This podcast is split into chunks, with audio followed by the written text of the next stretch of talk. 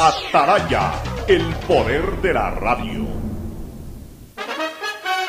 El siguiente es un espacio contratado. Radio Atalaya no se solidariza necesariamente con las opiniones aquí vertidas. El siguiente en Radio Atalaya es un programa de opinión, categoría O, apto para todo público. La hora del pocho, la hora del pocho se viene con todo en Radio Atalaya. La hora del pocho, la hora del pocho. Alfonso el Pocho Car y su equipo traen para ustedes la opinión política, la opinión deportiva, más premios, sorpresas, regalos para sus oyentes. La hora del pocho, aquí en Radio Atalaya, cada día más líderes. Buenos días, este programa es auspiciado por Aceites y Lubricantes Gulf, el aceite de mayor tecnología en el mercado. Universidad Católica Santiago de Guayaquil y su plan de educación a distancia, formando siempre líderes. Seguro Sucre, tu lugar seguro con sus nuevos planes. Rueda seguro para tu carro, vive seguro para tu casa, mi pyme seguro para tu emprendimiento, seguro agrícola para tu producción en el campo y futuro seguro para velar por el futuro de tu familia. Claro Empresas y Claro Smart Biofeeder, sistema inteligente para alimentación de camarones que mejora la productividad en el sector. Con Claro todo se conecta.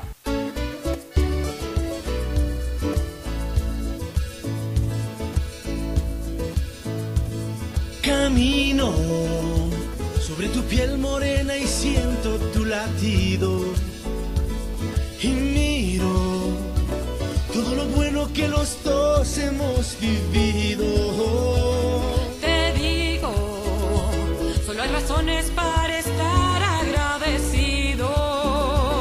Es lo que somos y lo que siempre hemos sido. Amigos, porque ganamos cuando mucho hemos perdido. Somos lo mismo, porque peleamos contra el mismo enemigo. Yo sigo hasta el final y tú siempre estás conmigo. Hemos caído, pero no nos han vencido. Yo soy ecuatoriano, sí señor, 680 Sistema de emisoras Atalaya. En su año 77, Atalaya, Guayaquil y el Ecuador una sola cosa son. Por eso llegamos a la razón y al corazón de la población. Hoy es lunes 12 de julio del 2021. Hoy lunes, aquí el sistema de emisoras Atalaya, una potencia en radio, cada día más líder y un hombre que ha hecho historia, pero que todos los días hace presente y proyecta futuro en el Dial de los Ecuatorianos. Presenta su programa matinal, La Hora del Pocho, en este inicio de lo que sería ya la tercera semana de julio. La primera fue compartida con junio, eh, la segunda completa de julio, esta sería ya la tercera semana de julio. Y aquí pues el placer de también estar cada día más cerca de la fiesta eh, máxima de Guayaquil. Estamos a 13 días, a menos de dos semanas de conmemorar a nuestra amadísima ciudad. El saludo de nuestros contertulios, Fernando Edmundo Flores Marín, Fer Floma, Gustavo González Cabal, el cabalmente peligroso, y Cristina Yasmín Harp Andrade, aquí en la hora del pocho. El saludo desde Carolina del Norte, por cierto. El saludo de Fernando Edmundo eh, eh, Flores Marín, Fer Floma al país. Fernando, buenos días. Eh, buenos días con todos, buenos días Cristina, buenos días Pocho, buenos días Gustavo, qué gusto verlos nuevamente a través de, aunque sea de la pantalla del Zoom, a Cristina y a Gustavo. Ojalá algún momento ya Gustavo pueda también tener presencia física acá en los estudios de, Atalaya. Te veo bastante recuperado, Gustavo, de tu, de tu mal momento que pasaste con tu salud. Así es. Eh, ya le voy a dar paso a Gustavo González Cabal. Hoy en el programa vamos a tener al expresidente Lucio Gutiérrez para hablar de algunas cosas y también vamos a analizar algunos temas políticos, pero hoy día quiero darle más espacio que en otras ocasiones al deporte. Hay mucho que comentar, clásico del astillero, las dos finales eh, del viejo y nuevo continente.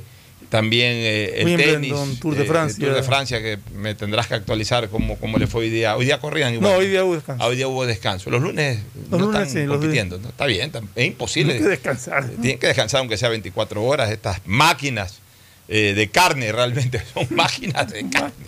Estos señores, no máquinas de acero, máquinas de carne. Bueno, el saludo para Gustavo González Cabal, el cabalmente peligroso que como bien decía Fernando Flores Marín, se lo ve con buen semblante, lleno de entusiasmo y con ganas de parlamentar. Adelante Gustavo, buenos días.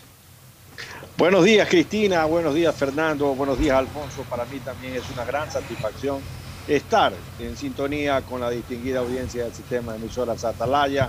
Día complicado, día de paro de agricultores, las carreteras las más importantes de la zona rosera, que van a Manabí, que van hacia los ríos cerradas. Y por el otro lado, la trompiza de los hooligans eh, en Londres contra eh, la barra de los aficionados al fútbol italianos que fueron a ver ganar a su equipo. Eh, Esas son cosas que, eh, viniendo aún de la culta Europa, son cosas que tenemos que señalarla, Alfonso, en este programa. Así es, qué pena, ¿no? Qué pena que Inglaterra, el país de los caballeros y de las, eh, eh, y de las damas, Pero también de los hooligans. y también de los hooligans, pero en, en general no me gustó, por ejemplo, la actitud ayer de los jugadores ingleses, que cuando sí se acercaron a, a- a recibir su medalla, pues por ahí mismo se la fueron sacando, o sea, un, un desaire. Hay que, hay que ser ¿Qué dignos. diferencia con Brasil, no? Sí, hay que ser dignos eh, y, y- y- y no propio de los ingleses. Eh, eh, ¿Será que se les está subiendo la mostaza a los ingleses? ¿Se les está subiendo los humos de que como han ganado últimamente los torneos de clubes a nivel de Europa, ya se creen, ya se creen la, mamá de Tarzán, como se dice popularmente, y, ahora entran con estos eh, actos prepotentes, tanto jugadores como hinchas. Los jugadores sacándose la- la medalla. Claro, estuvieron ahí porque no, no pueden dejar de estar. O sea, tampoco es un mérito estar en la premiación. Pero en la vida hay que ser eh, grande en el triunfo y más grande en la derrota.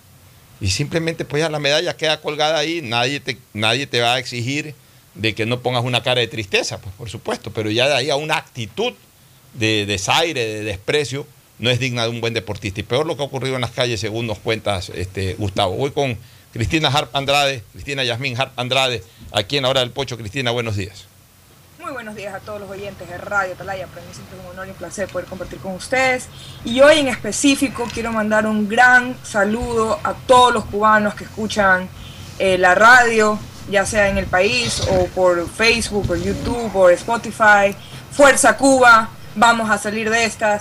Estoy con el pueblo cubano y con el dolor que de una forma u otra lo pude ver eh, en, muchos, en muchos lugares que visité en, en Cuba en el 2019, que me rompieron el corazón de ver un país que era tan próspero porque todavía se ve la riqueza que tenían, la riqueza natural, la riqueza de su gente, gente que quiere trabajar, gente emprendedora, que gracias a un gobierno de fasto les ha cortado sus sueños y que hoy, bueno, ayer, después de 62 años de vivir en ese gobierno nefasto, pues se ha levantado, ha protestado y los quieren callar, pero siguen en pie de lucha. Así que un fuerte abrazo a todos los cubanos que desde, desde, desde fuera ven a su tierra despertar, ven a su tierra en llamas. Esperemos que, que este sea el, el- el grito de la independencia de, de Cuba. Un fuerte abrazo también a usted, Fernando, a don Gustavo y a ti, Pocho. Bueno, gracias Cristina y ese, ese es un primer tema para comentar ya lo político, ¿no?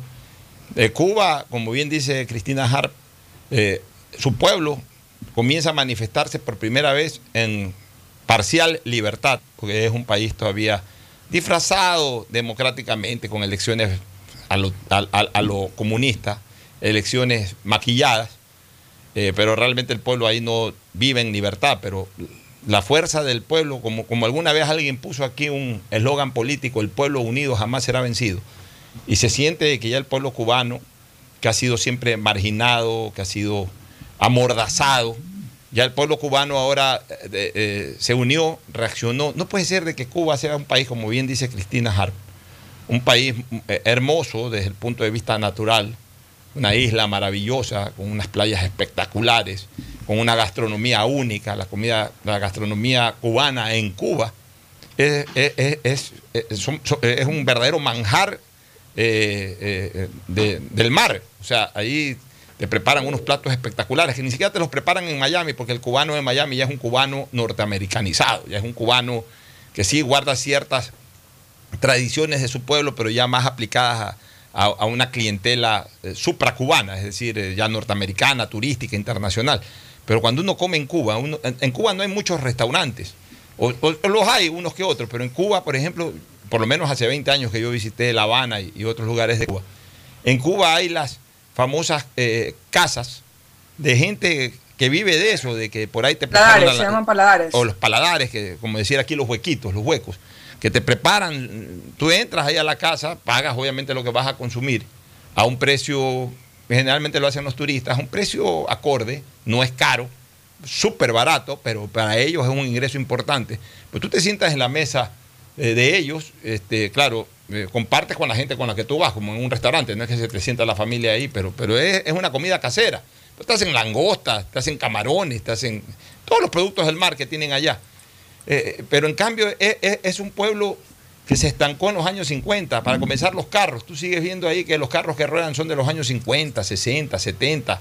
Que ver uno que otro es bonito, pues ya cuando ves que todos los carros son de ese tiempo, pues ya ves que es como un país estancado en el tiempo, un país con limitaciones en el Internet, o sea, un país que no ha podido retomar o, no ha podido seguir la ruta del progreso, de la tecnología, eh, justamente por, por ser un país gobernado por un esquema comunista que en Cuba es la expresión máxima, hoy analogada por Venezuela, de limitar totalmente la libertad del ser humano.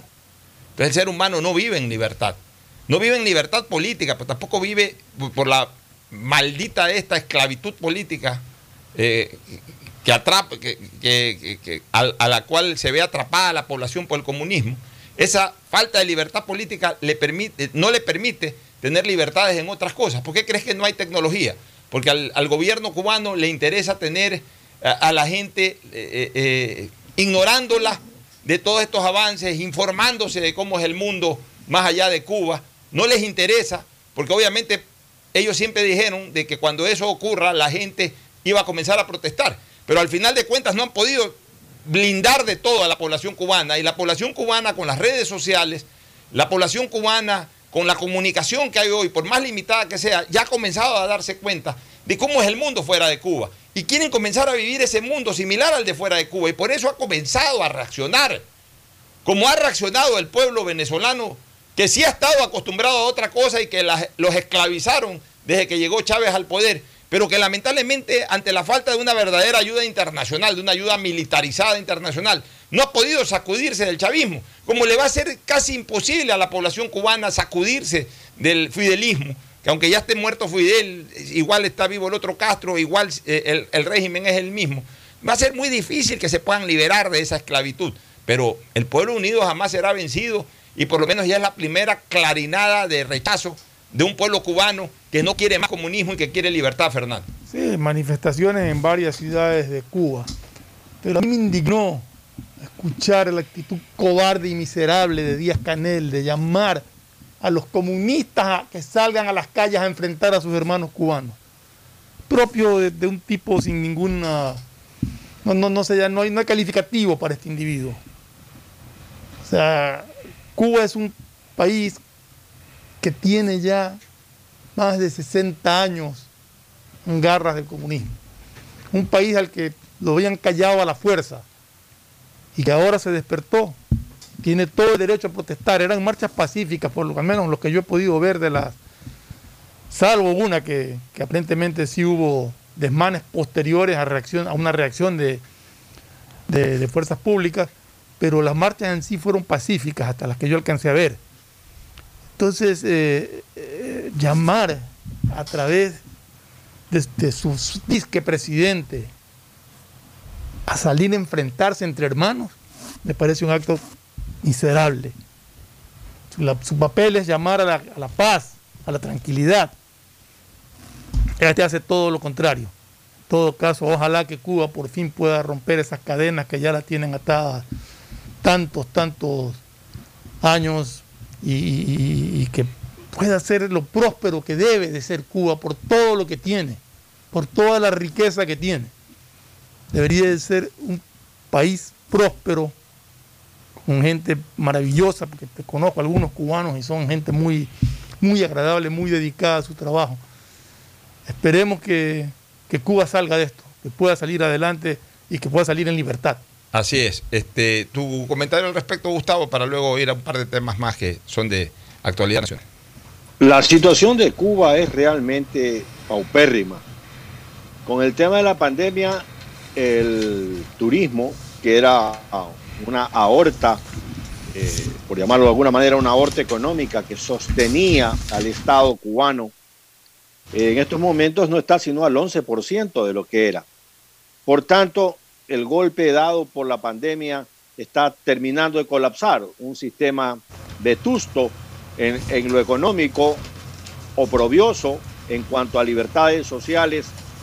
Vamos a ver qué sucede con el ejército de Cuba. El momento que un batallón de- del ejército se incline a favor de las libertades, en ese mismo momento se termina el gobierno de Cuba. Está apalancado por las bayonetas del AK-47 que mantiene su ejército. Exclusivamente es eso. La sociedad cubana de a poco se ha ido empoderando de sus derechos y es muy probable, ojalá que así sea por la libertad, por, por lo que Cuba se merece, es muy probable que este mismo año veamos cambios políticos en la isla. A propósito, a Alfonso. propósito, Eh. estaba escuchando un audio que me llegó, que enviaron de, de lo que sucedía en Cuba. O sea, tendría que verificarlo, no, pero me llamó la atención. En Cuba solamente hay un, un medio oficial El de Grama, información. pues. Ese es el escrito Grama. y hay uno que es este, radio, radio, televisión, que todo, todo, todo- sí, todo el régimen, todo ello.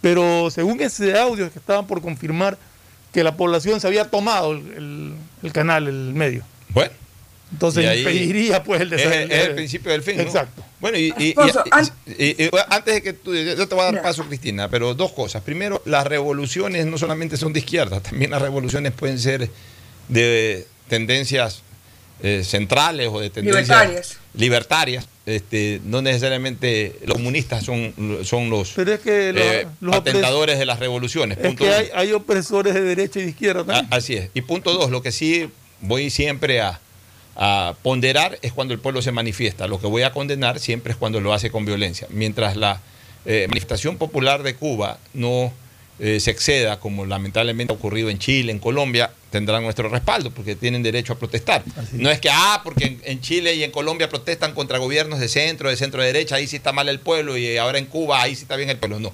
Mientras lo hagan en Chile, en Colombia, en Ecuador o en, o en Cuba, Donde hagan. eh, eh, expresando su protesta sin eh, generar perjuicios ni materiales ni humanos a la colectividad, están en su pleno derecho. Obviamente nosotros vamos a respaldar con más fuerza lo de Cuba porque es la lucha contra, contra un oprobio de más de 50 años. Pero evidentemente pues también si que mañana llegan noticias de que están quemando eh, vehículos, están quemando edificios y todo, también vamos a protestar. Porque en ese sentido no nos casamos con nadie. Cristina, ¿querías decir algo? Sí, bueno, era también justamente eh, ligando a lo que tú estás comentando en este momento, es de que mucha gente está diciendo de que por qué uno apoya las protestas en Cuba versus las protestas en Chile y en Colombia, eh, o que se dieron en octubre en el Ecuador. Y yo diría que es simplemente por, porque en estos países antes mencionados son países libres, que tal vez no estemos de acuerdo con el presidente, con, con un decreto, con la forma de manejar el, país, el gobierno, etcétera. Más allá de eso, los, los ciudadanos tenemos derecho de salir a protestar de manera pacífica y no se nos va a torturar. En Cuba ese no, no es el caso. La gente no tiene que comer, se están muriendo del COVID porque su medicina, eh, el, gobierno cubano no ha querido comprar va va vacunas a ningún otro país y ellos han querido inventar su propia vacuna y esta vacuna no ha salido y la gente se está muriendo. La gente está saliendo a protestar por su vida, por su libertad, para poder eh, ser ciudadanos de un país y no ser esclavos de un país. Entonces la, no se puede comparar a los países libres con un país que ha sido esclavizado por más de 62 años. Bueno, al fin despertó eso más o menos. Yo veo esta reacción cubana como que si mañana me, me dicen que erupcionó el chimborazo.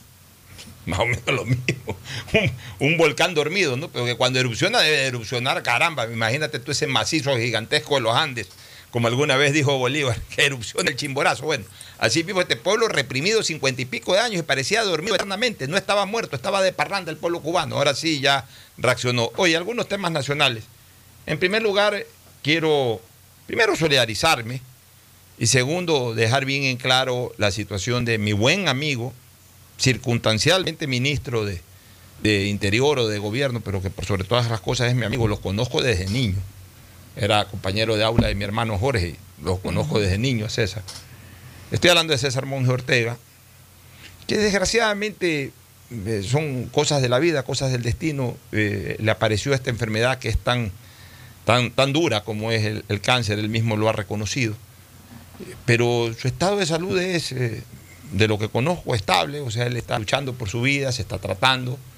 Evidentemente, creo que va a llegar un momento eh, eh, en que él tenga que tomar la decisión ya de alejarse de- del mundanal político para dedicarse plenamente a, luchar por su vida de manera total. Es, es medio incompatible y peor en, una, en un momento en donde a lo mejor eh, ha avanzado un poquito la enfermedad, es, muy, es, es- es- es incompatible realmente tener una actividad de tanto estrés como la política con, con una enfermedad como esa. Dicen los médicos que el peor enemigo del cáncer es precisamente el estrés.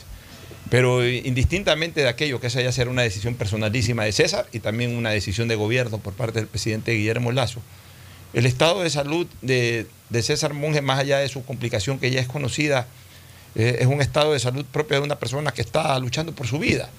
Eh, qué, qué perversidad de, mucha gente en redes sociales, gente que incluso se eh, creaban portales de prensa para anunciar eh, el fallecimiento de una persona que está viva. O sea, hasta dónde la politiquería, la perversidad puede eh, atacar algo tan sensible como es la salud y como es la vida, como es la familia, porque imagínate tú de todas maneras, bueno, los familiares cercanos, como lo tienen ahí al lado, saben que eso era falso, pero otros familiares, amigos y los mismos familiares muy cercanos que le lleguen, que los comiencen a llamar para, para este tipo de cosas, eh, es, es- es algo que, que- que uno tiene que, que condenar y, y de alguna manera dejar una vez más en, en evidencia eh, lo que también a ratos son las redes sociales, verdaderas alcantarillas Pero, sociales. pero en las redes sociales han matado miles de personas Sí. que están vivas todavía. Sí, pero, pero, pero alarman, pero lo hacen con perversidad. O sea, Pero sí, pero, pero aquí en no el es- Ecuador. Pero no es nuevo, Pocho. Es Sí, algo, no es nuevo, es como más- tú dices, eso es una alcantarilla donde todo el mundo destila odio y lo, es- lo riega por ahí. Esto es previo incluso a, a la existencia ya masiva de las redes sociales. Yo recuerdo, no, y siempre lo he dicho, en el año 2008, el mismo año que murió León Febres Cordero. eh, a mí me llamaban a cada rato, porque ya en esa época todavía no había WhatsApp, pero yo no sé cómo se corrían los rumores. A Febres Cordero lo mataron por lo menos cinco o seis veces. Y obviamente, como la gente me identificaba y siempre me identificó como una persona muy cercana a León, casi que el secretario de León, me llamaban a mí a preguntar este, por el estado de salud de León. Y yo también me alarmaba y lo llamaba a, a León.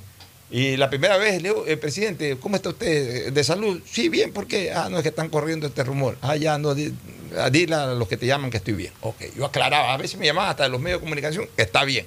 Ya a partir de la tercera, cuarta vez, yo lo llamaba, presidente, ¿cómo está? Que ya me están matando de nuevo. Sí, ya lo están matando de nuevo. Ya, déjeme aclarar que no es verdad. O sea, ¿por qué la gente cuando se entera de que alguien está enfermo o con algún problema de salud comienza a matarlos? Ya, ya, ya es un sentimiento perverso ese, Gustavo y Cristina. No sé qué opinión tienen ustedes.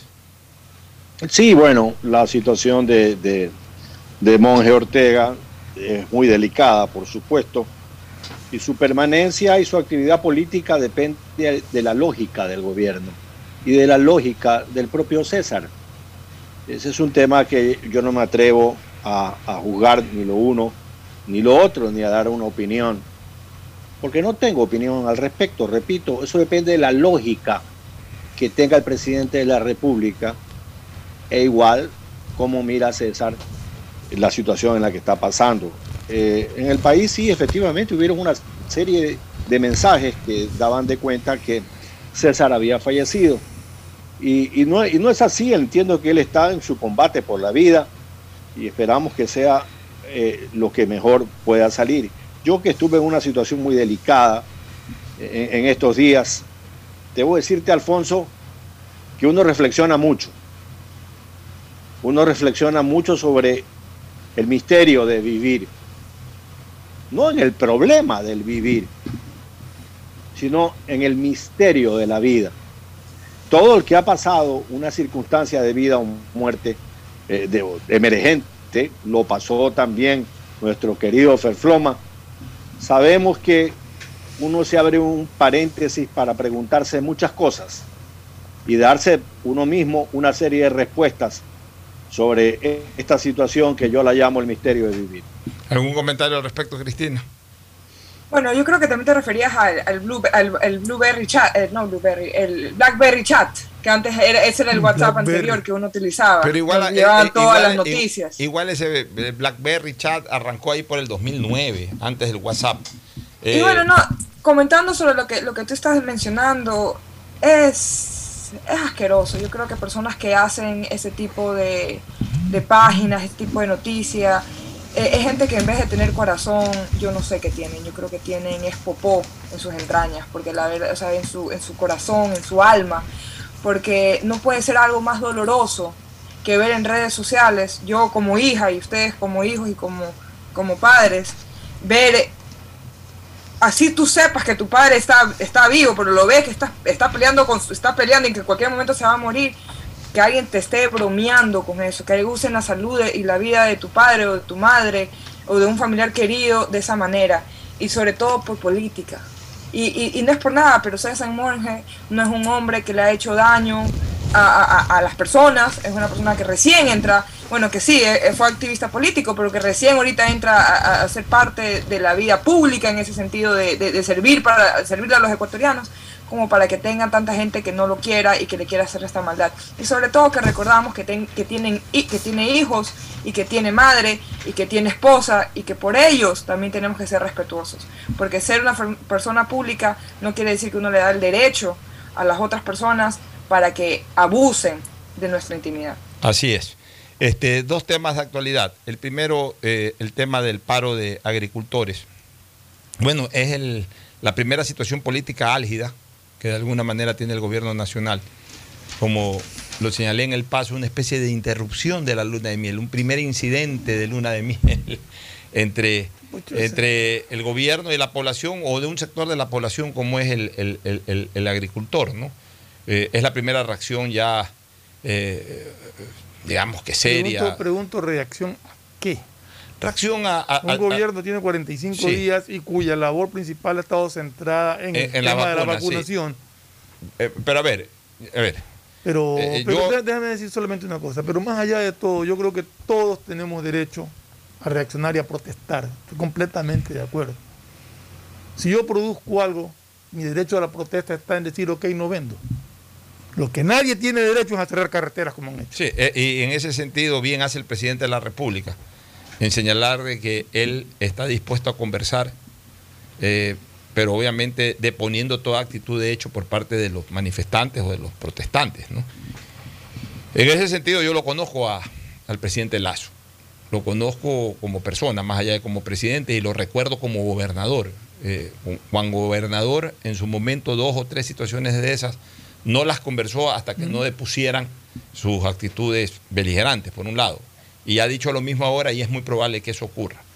Asimismo, como persona, siempre lo conocí como un consensuador, es decir, que busca consensos, que busca solucionar problemas, un solucionador, o sea, su, su estilo de vida, su preparación de vida es siempre solucionar problemas. Entonces yo sí creo que, que eh, el sector agrícola, que probablemente tiene razón en su reclamo, tiene que tratar de escalar una reunión, concretar una reunión con el presidente Lazo y agotar las instancias de diálogo con, con el presidente de la República. Pero aquí también tengo que decir algo, este, Fernando. Esa es precisamente la función de un ministro, o en este caso de una ministra. O sea, evitar generar ese tipo de problemas. Por eso yo respeto la decisión del presidente Lazo de haber eh, creado en su primer gabinete, eh, la de- eh, haber tomado en su primer gabinete la decisión de poner gente joven, gente nueva. Me parece muy bien, pero es importante que esa gente joven, esa gente nueva, eh, también tenga algún tipo de experticia y experiencia en el manejo político. Eh, y, y- y si no, tener dentro de la administración pública un operador político que, que sea una especie de utility, que sea un tipo de, funcionario que respalde precisamente aquellas, aquellos ministros o aquellas ministras que a lo mejor no tienen experiencia en el manejo político, a que sea de alguna u otra manera el facilitador o el operador para este tipo de conversaciones o este tipo de negociaciones.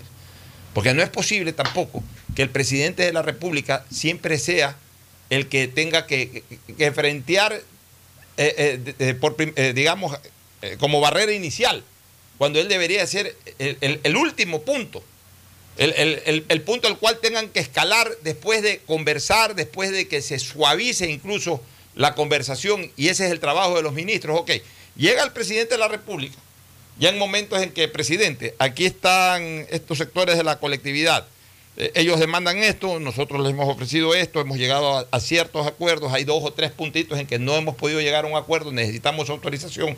Ahora sí, si usted puede converse para ver eh, eh, en qué se compromete el gobierno.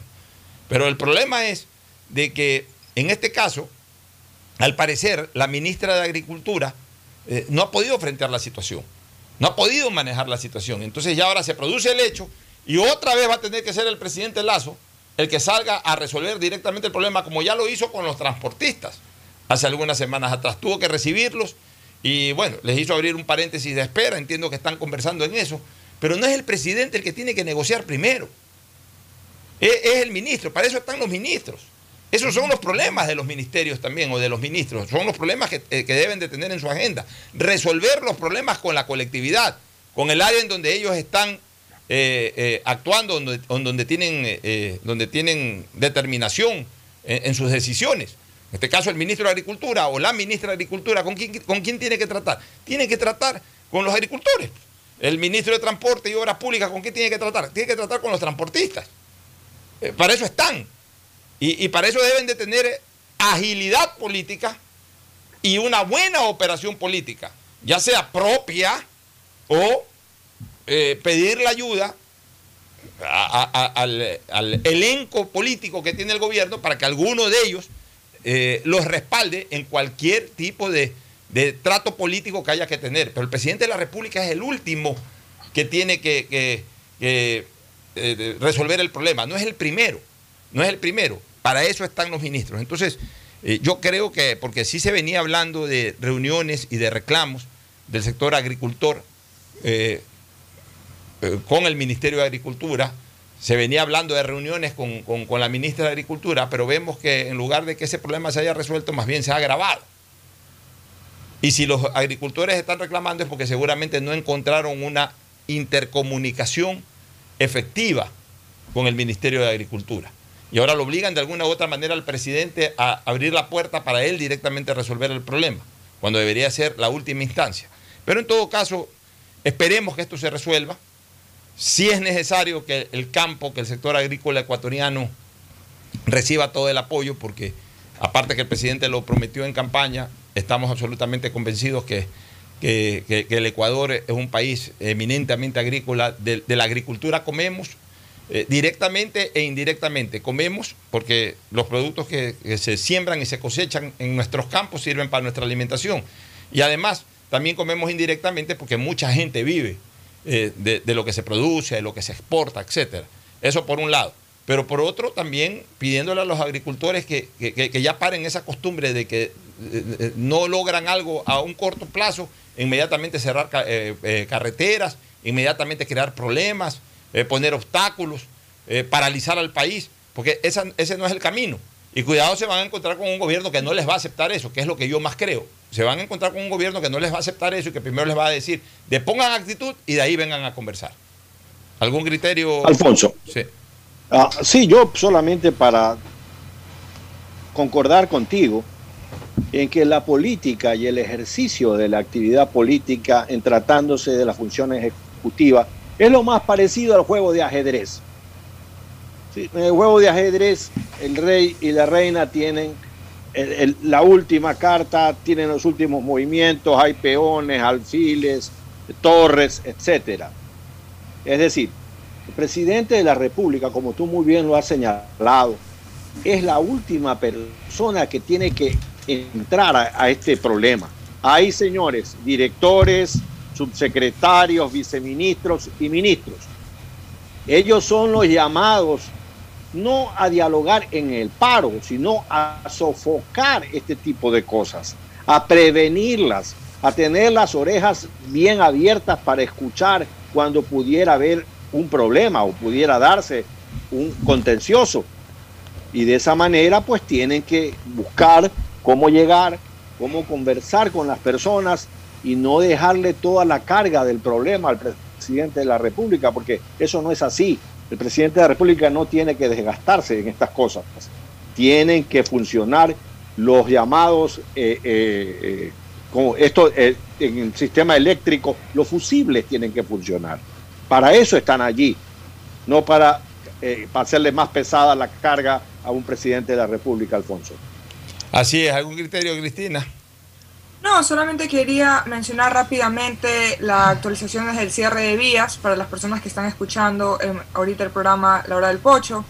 Eh, está cerrada en Wuhan, tres postes, en Puerto Inca, Naranjal, kilómetro 61, Santa Lucía, kilómetro 65, Escuela del Millennium, Santa Lucía, Limonal, Daule, Los Lojas, kilómetro 15, Salitre, T, Salitre, Ecotec y San Borondón, sector de las Barrancas. Muy bien, este, nos vamos a una pausa esperando que ya llegue nuestro invitado, el coronel Lucio Gutiérrez, expresidente de la República. En tanto, pues que llegue él, luego de la pausa vamos a comentar sobre el tema de la vacunación, que también va a un ritmo realmente eh, impresionante. récord todos los días. Positivamente impresionante. Pausa y volvemos. El siguiente es un espacio publicitario apto para todo público. En Banco Bolivariano vamos contigo en cada paso, apoyándote desde el primer día para que logres lo que quieres a lo largo de tu vida. Desde alcanzar todo lo que sueñas hasta cumplir esa meta por la que tanto has trabajado, porque estás viviendo solo el principio de algo más grande. Juntos, nada nos detiene. Banco Bolivariano, contigo. El amor hacia tus sueños es un talento que debemos impulsar. A pesar de las dificultades que se puedan presentar en el día a día, estamos contigo. Por eso, creamos Mi Pyme Seguro, un seguro exclusivo para tu emprendimiento con una amplia y flexible cobertura a la medida de tus requerimientos. Llámanos al 043730440. Repito, 043730440 o contacta con tu broker de confianza. Seguro Sucre, tu lugar seguro. EMAPAC informa que están habilitados los canales de atención virtual 113 para celulares, WhatsApp 098-747-2917 y línea directa 1-800-003-003, donde la comunidad podrá reportar novedades durante el proceso constructivo de las obras de alcantarillado sanitario que se ejecutan en Valle de la Flor, Paraíso de la Flor, Ciudadela Rotaria y Norte de Inmaconza. Desde la Alcaldía de Guayaquil, Yemapac, trabajamos para mejorar la calidad de vida de todos los guayaquileños. Detrás de cada profesional hay una gran historia. Aprende, experimenta y crea la tuya. Estudia a distancia en la Universidad Católica Santiago de Guayaquil. Contamos con las carreras de marketing, administración de empresa, emprendimiento e innovación social, turismo, contabilidad y auditoría, trabajo social y derecho Sistema de Educación a Distancia de la Universidad Católica Santiago de Guayaquil, formando líderes siempre. Si tuvieras que elegir, ¿qué elegirías? ¿Videollamadas donde vayas? Claro que yes. ¿Hacer todos los retos? Claro que yes. ¿Gigas gratis? Claro que yes.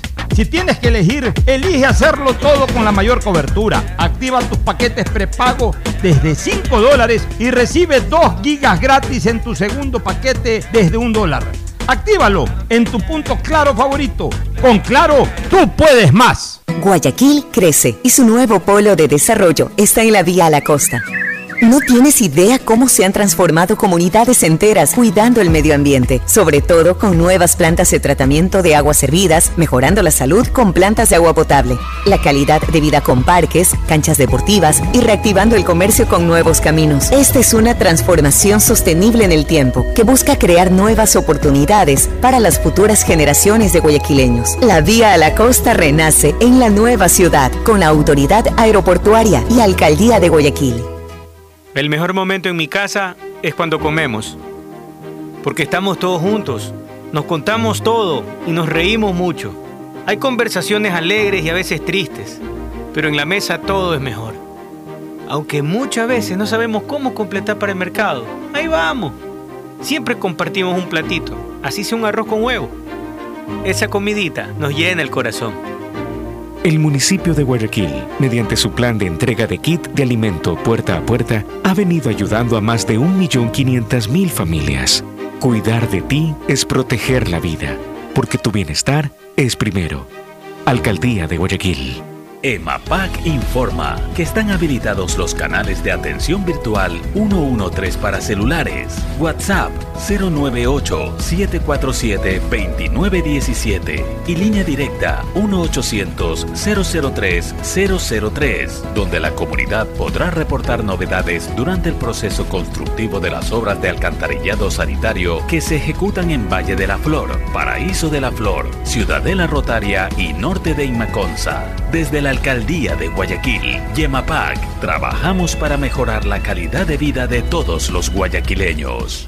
Si quieres estudiar, tener flexibilidad horaria y escoger tu futuro, en la Universidad Católica Santiago de Guayaquil trabajamos por el progreso en educación, ofreciendo cada día la mejor calidad.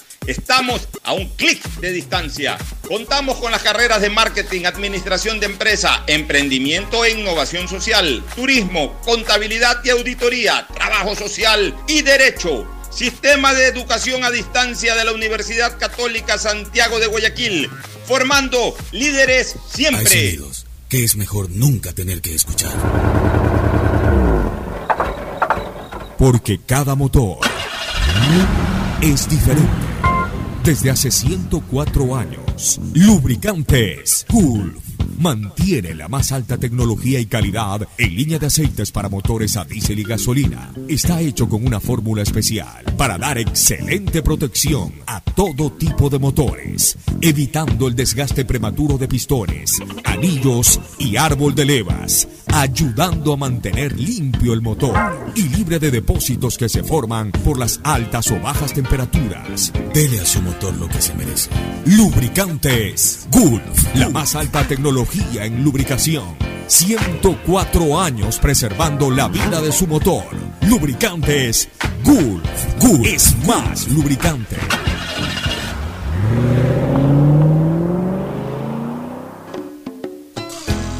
Fin del espacio publicitario. Usted está escuchando un programa de opinión, categoría O, apto para todo público. Eh, muy bien, retomamos. Ya está llegando el expresidente de la República, Lucio Gutiérrez Burbúa. Lo vamos a entrevistar. La entrevista obviamente va a ser mucho más corta de lo que teníamos pensado por temas de tiempo. Pero antes para eh, insistir sobre el Acaba éxito. entrar ahorita el presiden- el So- expresidente. así es. Sobre el éxito en la vacunación, eh, el gobierno nacional está marcando verdaderos récords en cuanto a intensidad, aceleración del ritmo de vacunación. Adelante, expresidente Lucio Gutiérrez. Acá, acá, para que pueda salir en el, en el Zoom. Va a ser un poco más corta la entrevista por efectos del tiempo, pero bueno. Pero antes, este, como les decía, como les decía, este, eh, amigos oyentes, este, Cristina, Gustavo y Fernando, el ritmo de aceleración va muy bien. Eh, en la primera semana de gobierno, del 24 al 30 de mayo, es la información oficial, se aplicaron 229.225 vacunas. En la séptima semana de gobierno, o sea, del 5 al 11 de julio, la semana pasada se han aplicado 1.166.395 vacunas. Es decir, se han multiplicado por 5 la capacidad de aplicación de vacunas por semana. Lo bueno es que eh, desde el día de hoy, por ejemplo, ya entramos a la fase 3, que es la masi- ma- masificación total. Ya ahora sí. De 16 a 48 años. Sí, pero, pero entiendo que eh, también hay un cronograma. Es decir, no es que llega el de 16 y se vacuna, sino que creo que cubre 48, 47, 46. Va bajando, me parece. Debería por estar establecido, exacto, un día cada edad, porque si no. Si no es una locura, puede tiene a todo el país vacunándose. ya, pero, pero, pero ya. Pero. O sea, hoy los de 48, quiere decir que el viernes ya los de No, no, 44. hasta, hasta el 5 de septiembre me parece que es eh, la fecha que tienen que es más o menos que se cumplen los 100 días. Exacto, para terminar con el Ya, tema. lo importante es que están las vacunas, están los puntos de vacunación y ya se abrió una fase de masificación total. Lo que sí se pueden vacunar desde ahora son los de 16 años que tienen eh, enfermedades preexistentes. Correcto. Y que, Eh, las eh, personas que están en periodo de lactancia, en periodo de lactancia, eh, mujeres embarazadas, etcétera. o, o con eh, algún tipo de enfermedad. Ya, eh, se pueden vacunar. Pero, eh, efectivamente, hasta el 5 de septiembre se estima ya eh, terminar con el proceso de Eh, lo- lo, lo interesante, vuelvo a repetir, siento que nos, nos encontramos en este momento en un Estados Unidos en el mes de abril, en donde ya la vacuna corre y en donde, mira, viviendo la experiencia de, Estados Unidos mismo, así mismo comenzaron a limitar edades, que, residentes y todo. Y de repente ya llegó un momento en que ya se vacunaba todo el mundo, ya llegaba y le ponían la vacuna, pues ya hay tanta vacuna que vacunas a todo el mundo. O sea, eh, eh, yo creo que eso va a terminar ocurriendo aquí más o menos a inicios del próximo mes, de que ya la vacuna va a ser. Y de hecho, a inicios del próximo mes, lo más probable es que ya estén vacunando a gente de veintipico años para arriba. Entonces ya llega al que no se vacunó, llega el- al que le toca la vacuna y llega por último al que todavía tiene que esperar unos cuantos días y por ahí pasa lo vacunan. Ya, ya estamos en una fase de masificación de la vacuna. Y, y- y eso es lo que nosotros queríamos y por eso considero que el gobierno del presidente Guillermo Lazo, eh, eh, en esa oferta de campaña que hizo, ya la ha cumplido. Ya de ahí que los números son lo de menos, si vacuna 9, 8 millones y medio, 7 millones 500 o 12 millones, no importa, ya, ya ha cumplido. Ya sabemos que hay vacuna, ya sabemos que están los puntos de vacunación, cada día se amplían más los puntos de vacunación y cada día se vacuna también la gente de edades este, ya eh, eh, eh, en donde hay una mayor población que es la de, la de los 20, 30, 40 años. Todavía no entramos a los de 20 y 30, pero ya comienza eh, cronológicamente a acercarse la fecha de vacunación de ellos. Y eso es positivo Sí, ya, para... que no se, que no se vacuna es porque no quiere. Así Justamente ayer hablaba con una persona que me comunicaba que se había vacunado, pero le pregunté por dos personas más que trabajan conjuntamente con ella. Me dice, ah, no, ellas no se quieren vacunar. No se quieren vacunar. Ya ese Eso problema- es otra cosa, es un problema de ellas que no quieran vacunarse porque tienen temor, porque no creen, por lo que sea. Pero la capacidad de vacunación está, las vacunas hay, ya es cuestión de acercarse a los puntos cuando te toque vacunar. y, y- y con este mensaje termino el tema. Los ecuatorianos tenemos que poner el hombro todos. Poner el hombro. Pero eh, ha llegado el momento en que literalmente hay que poner el hombro. Si queremos poner el hombro, pongamos el hombro para que nos vacunen en el hombro. O sea, lo único que se le pide a los ecuatorianos es que pongan el hombro. Literalmente, pongan el hombro. Como dijo alguna, y eso se lo escuché hoy día en la mañana en una entrevista al, al expresidente Gutiérrez, que ya está aquí, replicando de alguna manera la, frase de John F. Kennedy, no esperes solamente eh, que el país te dé a ti, sino también qué le vas a dar tú al país. Hoy día, dale, ciudadano, al país el apoyo que el país se, se merece poniendo el hombro. Poniendo el hombro es poner el hombro en un puesto de vacunación. Nada más, no se te pide nada más. Expresidente Gutiérrez, coronel Lucio Gutiérrez, expresidente de la República, bienvenido. Buenos días, saludo cordial aquí, este, Fernando Flores Marín, Gustavo González Cabal y Cristina Harp Andrade. Lo escuchan. Buenos días, muchísimas gracias por esta cordial invitación. Un saludo a través de Radio Atalaya, esa inmensa sintonía que tiene este medio de comunicación, bueno, histórico. Estamos como 75 años. 77 ya, eso fue hace dos años, 77, tenemos que actualizar. Allá, 77 años, pues una felicitación. Realmente una de las pioneras de la radiodifusión en el Ecuador.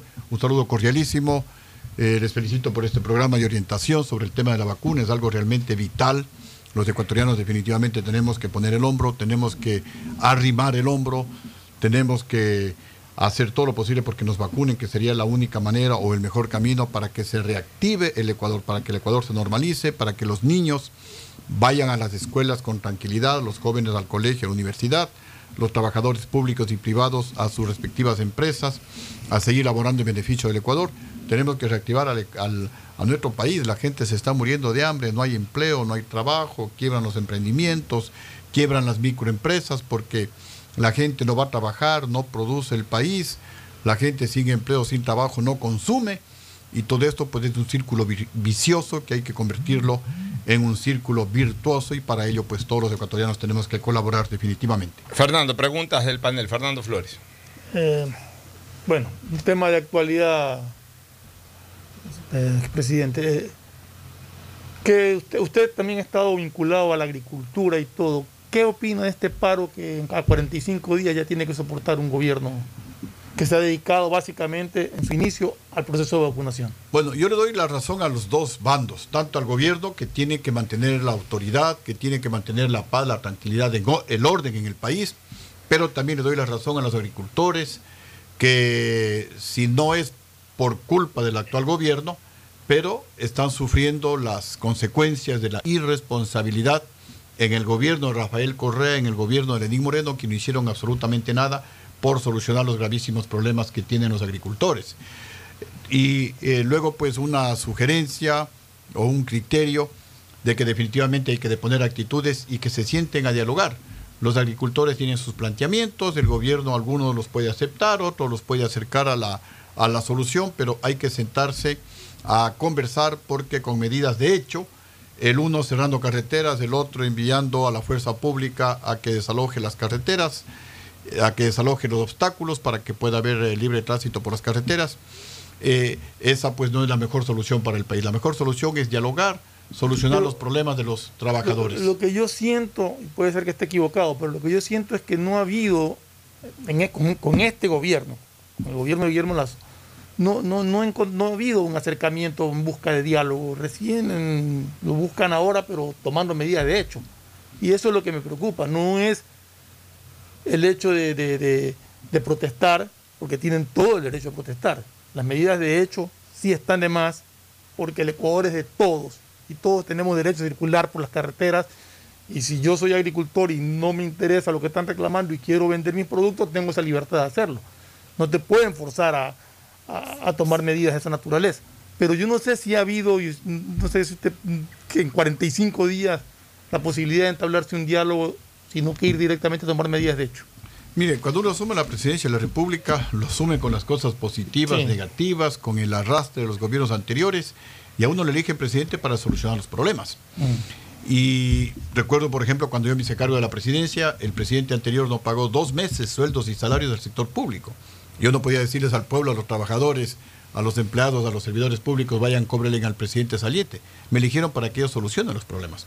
Igual, el gobierno heredó los problemas, sobre todo la desatención en agricultura, pero el gobierno del primer día tenía que actuar.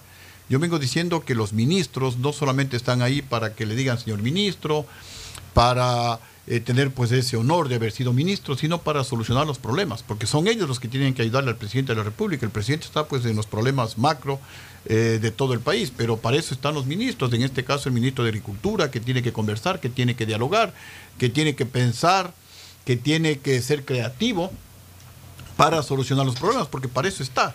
Si es que el problema salta es porque no hubo esa creatividad, porque no hubo el diálogo, porque no hubo la entrega, porque no hubo la capacidad de los respectivos ministros de solucionar los problemas. El tema de la agricultura no es de ahora, viene arrastrando, ya repito, 15 años.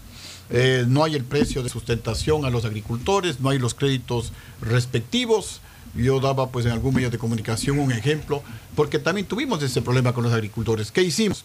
A ver, señores agricultores, ustedes tienen el precio, tienen excedentes de arroz, no les compran, baja el precio, hay, el intermediario. A ver, Fuerzas Armadas, les decíamos, ¿cuántos son 50 mil personas? ¿Cuántos quintales de arroz necesitan eh, por día? No sé, 15 mil sacos de arroz, ok. Policía, ¿cuánto necesita? 20 mil. ¿Cuánto necesitan los de las cárceles? 10 mil. Entonces se les compraba directamente a los agricultores, con lo cual se les daba un poquito de oxígeno.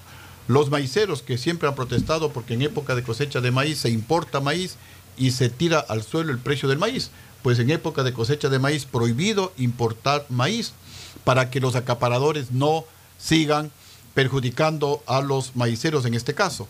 El precio de sustentación del banano está aproximadamente en 6 dólares, les están pagando 2 dólares por la caja de banano. Ayer yo conversaba, yo estuve ayer en Machala, eh, conversamos con algunos pequeños productores y medianos productores bananeros que justamente se quejaban de eso y recordaban que en nuestro gobierno eh, tuvimos la decisión a través del ministro de Agricultura de la época, el ligero Leonardo Escobar, un excelente ministro de Agricultura, les dimos ocho fumigaciones gratuitas a los pequeños y medianos bananeros y fue un gran aporte en beneficio de la producción nacional, porque cuando la agricultura está bien, todo el país está bien. Cuando la agricultura está mal, las consecuencias las sufrimos todos los ecuatorianos. Hay otro tema que tampoco es culpa del actual gobierno, el incremento de los combustibles. Ya debe parar eso, porque los combustibles están más caros que en los de Estados Unidos. De menor calidad y nosotros ganamos la cuarta parte de lo que ganan en Estados Unidos. Entonces, se pueden solucionar esos temas. Yo sé que el gobierno necesita dinero, yo sé que es una necesidad imperiosa, pero yo le estoy hablando desde mi experiencia. Yo tenía un precio del barril de petróleo de 18 dólares en el presupuesto del Estado. Me hice cargo el gobierno con serios problemas económicos, pero salimos adelante. Tomé la decisión de incrementar los combustibles por una sola vez. Y nunca más en los dos años, cuatro meses de nuestro gobierno incrementamos los combustibles. Tomamos la decisión de una manera técnica, no afectó a la economía ecuatoriana, no afectó al incremento de precios, pero obviamente hay que tomar otras medidas, medidas de austeridad. Cero tolerancia a la corrupción. Si el presidente no roba y no deja robar a los ministros y a los altos funcionarios de la plata, alcanza para todo.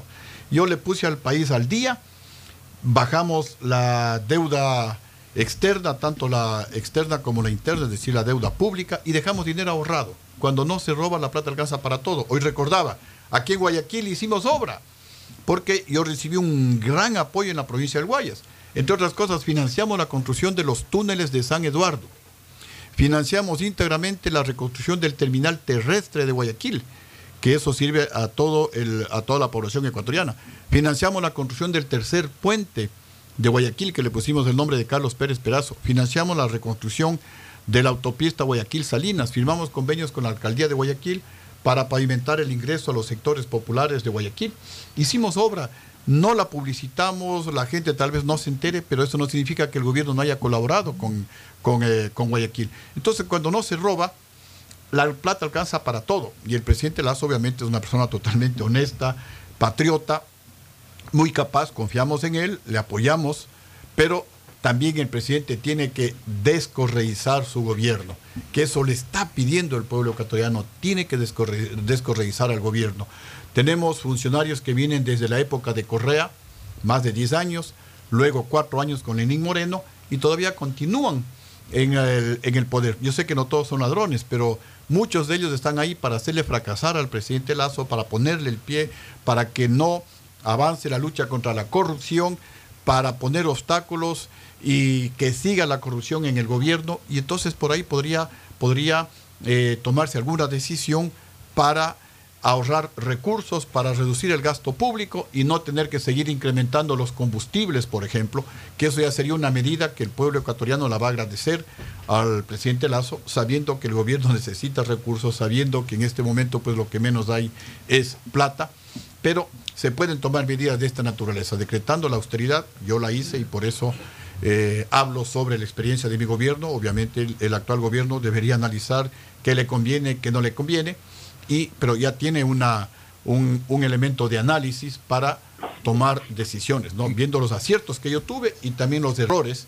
Para los aciertos, ojalá mejorarlos y los errores, pues no repetirlos. Muy bien. Eh, par de preguntas más. Cristina Harp una- y posteriormente Gustavo González. Cristina, ¿alguna pregunta para el expresidente Gutiérrez? Primero quiero decirle un placer, un honor tenerlo aquí, expresidente. Cada vez que lo escucho, pues me alegro también. Eh, usted sabe que para mí usted fue uno de los mejores presidentes que tuvo el Ecuador. Yo crecí escuchando a mi mamá diciendo, ella agricultora, diciendo que el mejor, el mejor gobierno donde estuvieron los agricultores fue en el suyo. Así que como agricultora, pues eh, yo creo que puedo decir que todo lo que se está diciendo es, es- es verídico, porque mi madre me lo dijo en su momento. Pero mi pregunta hacia ustedes, ¿cómo evalúa usted los primeros 45 días del actual gobierno? Muchísimas gracias, Cristina. Un saludo a la distancia. Y eso pues nos compromete a seguir luchando, como siempre, por mejores días para todos los ecuatorianos. Yo pienso que estos primeros 45 días tienen un balance positivo del presidente Lazo. Hay varios aciertos. Esto mismo de gobierno del encuentro es muy positivo, pero siempre pues hay algo de crítica. No podemos decir que todo esté bien y las cosas pueden mejorar. Eh, nosotros siempre repetimos que hasta en la guerra hay límites éticos que no se pueden sobrepasar. En la política también, con, con mayor razón, tienen que haber límites éticos que no los podemos eh, sobrepasar. Y esos límites son a los que me refería hace un momento. El presidente Lazo tiene que tomar medidas, tiene que descorreizar su gobierno para que no suceda lo que pasó en Argentina. En Argentina el gobierno de Macri fue demasiado condescendiente con los, con los kirchneristas, no se metió con fuerza, porque esa es la responsabilidad que tiene un jefe de Estado, sin interferir en las otras funciones del Estado, pero eh, eh, es una responsabilidad porque al final del día le van a decir el gobierno eh, honrado o el gobierno corrupto de tal presidente. La culpa puede ser de la justicia, la culpa puede ser de la Contraloría, pero repito, al final del día, el responsable del éxito o del fracaso del presidente de la República. De eso se le culpa, por ejemplo, al presidente Macri, que fue muy condescendiente, y eso hizo que los, que los eh, kirchneristas, con la actual vicepresidenta de la Argentina, tome fuerza y ganaron la presidencia de la Argentina. Y miren el desastre que está ocurriendo en Argentina. No queremos que eso pase en el Ecuador. El presidente Lazo tiene que ser más firme, el presidente Lazo tiene que traer la plata robada y tiene que decirle a los ecuatorianos, aquí está la plata. Aquí está la muestra, la prueba del gobierno corrupto de Rafael Correa y su banda. Pero si no trae la plata, si no los demuestra a los ecuatorianos, la gente puede pensar que es persecución política y ese gobierno puede repetirse después del el de Lazo, lo cual sería pero catastrófico para nuestro país. Creo que ahí es donde el presidente Lazo debe meterle mucha fuerza en la lucha contra la corrupción. El resto eh, están actuando, en mi criterio, de manera adecuada. Se va a incentivar la producción diaria de petróleo, sí, se lo puede hacer.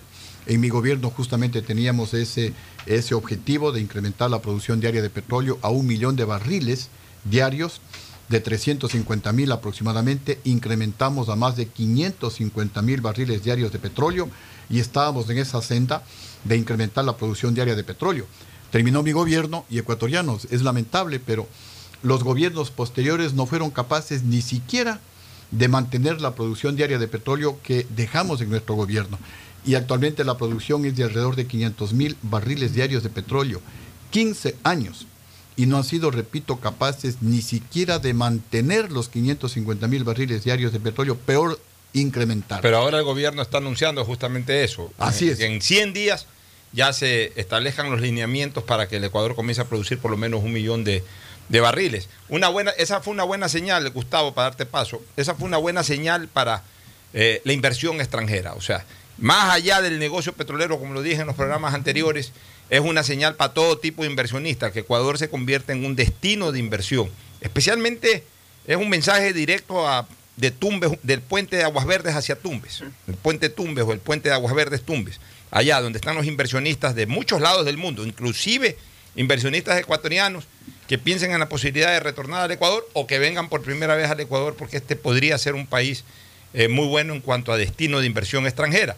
Como también es una buena señal para la economía esta decisión que se ha tomado en las últimas horas de la semana anterior de reducir eh, más de 600 productos los aranceles. Ojalá sea el principio de, ojalá a partir de ahí se siga revisando las políticas para que disminuyan drásticamente ciertos, eh, ciertos elementos que pagan demasiado arancel, porque recuérdese que en algunos casos, aparte del arancel, hay IVA, hay impuestos de consumos especiales, por ejemplo, en el carro, en los carros, no puede ser posible que importar un carro cueste casi el doble o el doble o hasta incluso más del doble de lo que cuesta precio FOB, es decir, en el, en el puerto de embarque. Eh, son señales positivas para la economía que sumado a esta la vacunación, yo diría que en estos primeros 45 días realmente estamos sintiendo, nos estamos sintiendo alentados en un país que puede comenzar a despertar y activarse en los próximos días o en los próximos meses. Pero también hay que tomar en cuenta muchas de las cosas que ha señalado el expresidente Lucio Gutiérrez. Eh, Gustavo, por favor, alguna pregunta para el exmandatario. Eh, expresidente, un gusto verlo.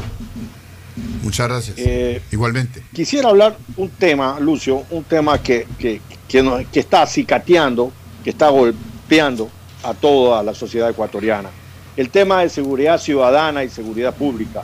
En su gobierno, la aportación de armas por cumplidos los requisitos de ley era per- permitida.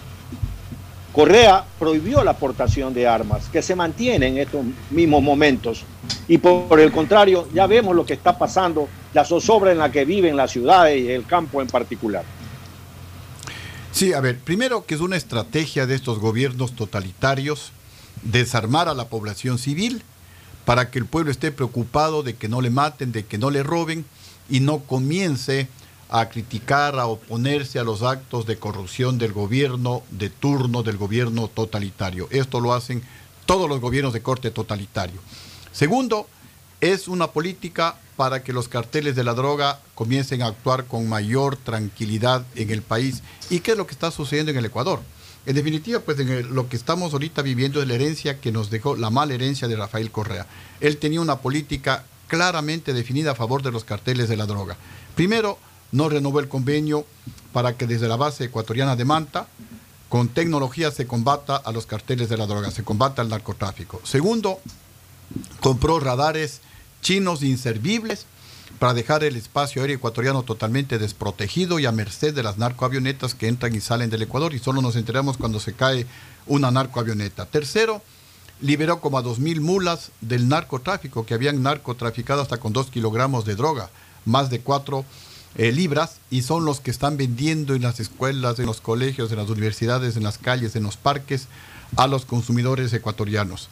Y cuarto, pues aprobó la ley de consumo de drogas, con lo cual al Ecuador le convirtió no solamente en un país de paso de la droga, sino en un país productor y consumidor de droga. Y esa es la amenaza letal que tenemos los ecuatorianos y hay que enfrentarla con todas las fuerzas. Ahí es otro de los temas en los que debemos unirnos todos los ecuatorianos para derrotar a la droga que está terminando con una, con dos generaciones en nuestro país. Y la mejor manera de combatir la delincuencia no es solamente con policías, no es solamente, digamos, con más policías, no es solamente endureciendo las penas, es dándole trabajo al pueblo ecuatoriano. Y ahí creo que el gobierno está caminando en la dirección correcta. Sí se puede crear trabajo en el Ecuador. El otro día el doctor Alfredo Vergara, que fue superintendente de bancos de Rafael Correa, decía en el gobierno de Lucio Gutiérrez que se creaban más de 250 mil empleos por año en el sector privado. Sí se puede crear trabajo en el Ecuador y es la mejor manera de reducir la pobreza y es la mejor manera de combatir la delincuencia en nuestro país. Y luego pues también el gobierno tiene que dar ejemplo, porque si el presidente roba, los ministros roban, los alcaldes, los prefectos roban, bueno, aquí eh, cunde el, el caos en el país. Pero si el presidente da ejemplo, como lo está haciendo este gobierno, no robar, combatir la corrupción, también la ciudadanía va a tener que cambiar de actitud y si hay la posibilidad de trabajo, ponerse a trabajar en lugar de pensar en robar y generar el caos en el Ecuador, que también es, es, es otro tema muy complejo que hay que combatir la inseguridad ciudadana, porque el inversionista también mira, entre otros temas, la seguridad jurídica, la seguridad ciudadana, y entonces pues cuando un país es demasiado violento, cuando no hay seguridad ciudadana, nadie quiere irse a ese país, nadie quiere invertir en ese país. También es otro tema en el que tenemos que colaborar todos los ecuatorianos y apoyar al gobierno. Y justamente ahí va en esa dirección la frase que la repitió el Pocho Harp, de que el pueblo no solamente debe estar pensando en qué puede hacer el gobierno por el pueblo, sino en qué puede hacer también el pueblo, qué podemos hacer nosotros para mejorar la, la seguridad ciudadana en nuestro país. Y por lo pronto, ¿qué puede hacer el pueblo por el país? Poner el hombro. Exacto. Poner el hombro y poner el hombro literalmente, poner el hombro en los puntos de vacunación. Muchas gracias, Lucio. Ya nos quedamos cortos de tiempo. Me hubiese gustado que hables algo de la famosa guayusa. Ya está industrializando. Al, al comienzo aquí vino este, a, esta- esta- este programa, pero vino con una botellita, botellita, sí. artesanal. De esas que venden jugos de naranja en la calle, las artesanales, las envasaba artesanalmente.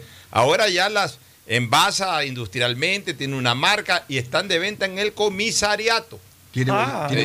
Si quiere traer Si una guayusa por aquí ahí. para- Ah, no, tranquilo, ya no, te- ya no hay tiempo. Para pero que le no- lleves a Cristina una guayusa. Ya, ya les tengo aquí lista una, una, una botellita de guayusa, buen energizante. Ya vamos a hablar. Gracias. Ya, La eh, próxima vez que es. visites le vamos a dar más tiempo al tema. También llegaste un poco tarde. Sí, sí, sí, sí, este, le vamos a dar más tema, más, más espacio al tema comercial de la famosa guayusa. Gracias, Lucio, por eh, la presencia aquí en Hora del Pocho. Eh, muchísimas gracias, Pocho, muchas gracias. Fernando, mi estimado Gustavo. Fernando, Cristina, Gustavo, muchísimas gracias. Mucha suerte y vamos todos a poner el hombro. Así es. Nos vamos a una recomendación comercial. Retornamos con el segmento deportivo. Auspician este programa. Aceites y lubricantes Gulf, el aceite de mayor tecnología en el mercado. Acaricia el motor de tu vehículo para que funcione como un verdadero Fórmula 1 con aceites y lubricantes Gulf. ¿Quieres estudiar, tener flexibilidad horaria y escoger tu futuro? En la Universidad Católica Santiago de Guayaquil trabajamos para el progreso en educación, ofreciendo cada día la mejor calidad y para ello estamos a un clic de distancia. Escoge la carrera de tu vocación. Puede ser marketing, administración de empresas, emprendimiento e innovación social, turismo, contabilidad y auditoría, trabajo social y también derecho. Consulta en nuestra página web mayor información y esquemas de admisión. Universidad Católica Santiago de Guayaquil, formando siempre líderes. En Seguro Sucre, tu lugar seguro con sus nuevos planes Rueda Seguro, un seguro vehicular al alcance de todos. Vive Seguro, donde puedes asegurar tu patrimonio anticipándote a cualquier eventualidad. Futuro Seguro, en caso de accidentes te damos cobertura y en caso de muerte amparamos a tu familia. Seguro Agrícola cuenta con una amplia cobertura en la pérdida causada por eventos climáticos y biológicos, así como Mi Pyme Seguro, un seguro exclusivo para tu emprendimiento con una amplia y flexible cobertura a la medida de tus requerimientos. Seguro Sucre, tu lugar seguro. Contáctanos al 1-800 Sucre conmigo, 782732. Las soluciones empresariales de Claro contribuyen al desarrollo del sector productivo del país. Un ejemplo es Claro Smart Biofeeder, solución para la alimentación automática del camarón que optimiza los factores productivos, acelera su crecimiento y mejora la conversión alimenticia. Con Claro Smart Biofeeder, el sector camaronero es más competitivo en el mundo. Conoce más en claro.com.es slash empresas. Con Claro, todo se conecta. Estamos en la hora del pocho. En la hora del pocho presentamos Deportes, Deportes. Muy bien, ya estamos en el segmento deportivo y la presencia inconfundible e incomparable de Agustín Filomentor Guevara Morillo. Muchas gracias, Pochito. Fernando, hemos tenido actividad deportiva diversa. Pero se ha estado pendiente usted de todo. No, sí, hemos estado en la jugada, pues ahí directamente con Djokovic, con Chiesa, que le decía, va a ganar el equipo de Italia y nos Ayer me fui a comer espagueti y ganó Italia de paso. ¿ah? Sacaste una foto comiendo espagueti. En la noche Messi logró eh, ganar la Copa América y, y antes el Clásico del Astillero, que es de lo que más vamos a hablar. Pero entonces hablemos rapidito de lo que vamos a hablar menos para tener más tiempo para el Clásico del Astillero. Comencemos cronológicamente. Copa América. Satisfactorio lo de Argentina, ¿no? Porque sí, en buen triunfo de. Argentina, eh, demostrando a Argentina que hoy es más equipo que un jugador. Antes era un jugador para un equipo, ahora es un equipo también para un jugador. Pero eso eso es importante, con, con puntos yo- muy yo altos lo- como ese lo de ven- Paul y otros, el, venía el de Fideo Di diciendo que María. justamente el éxito de Argentina en esta Copa América se debió a eso, a que le quitaron el peso y la responsabilidad sol- absoluta a Messi. No, fue Messi No, dependiente. exacto, no fue Messi dependiente. O sea, Messi jugó mucho más libre, o sea, fue mucho más equipo Argentina que en los anteriores torneos en que dependía mucho de Messi, que siempre había que buscarlo a Messi para que resuelva todo. Ya. Ahora Argentina como equipo buscó resolver. Ya, ahora, hay una cosa que es interesante señalar. Este, eh, Argentina ganó esta Copa América y la ganó por un trabajo colectivo, como bien señalan ustedes. Pero viendo el nivel de Argentina y Brasil, que es lo mejor que tiene Sudamérica, siempre ha sido, pero ahora creo que con más énfasis, lo mejor que tiene Sudamérica, y habiendo observado paralelamente la Eurocopa, casi como que vivimos un mundial, pero dividido en dos eventos, porque los mismos días se jugaban y el mismo día terminó. Y te digo una cosa, eso nos permitió comparar un poco más cercanamente el tema. Y, estoy más preocupado que antes, porque creo que el nivel del fútbol sudamericano ha disminuido. O sea, este Brasil lo veo un equipo más débil que los Brasil anteriores en campeonatos del mundo.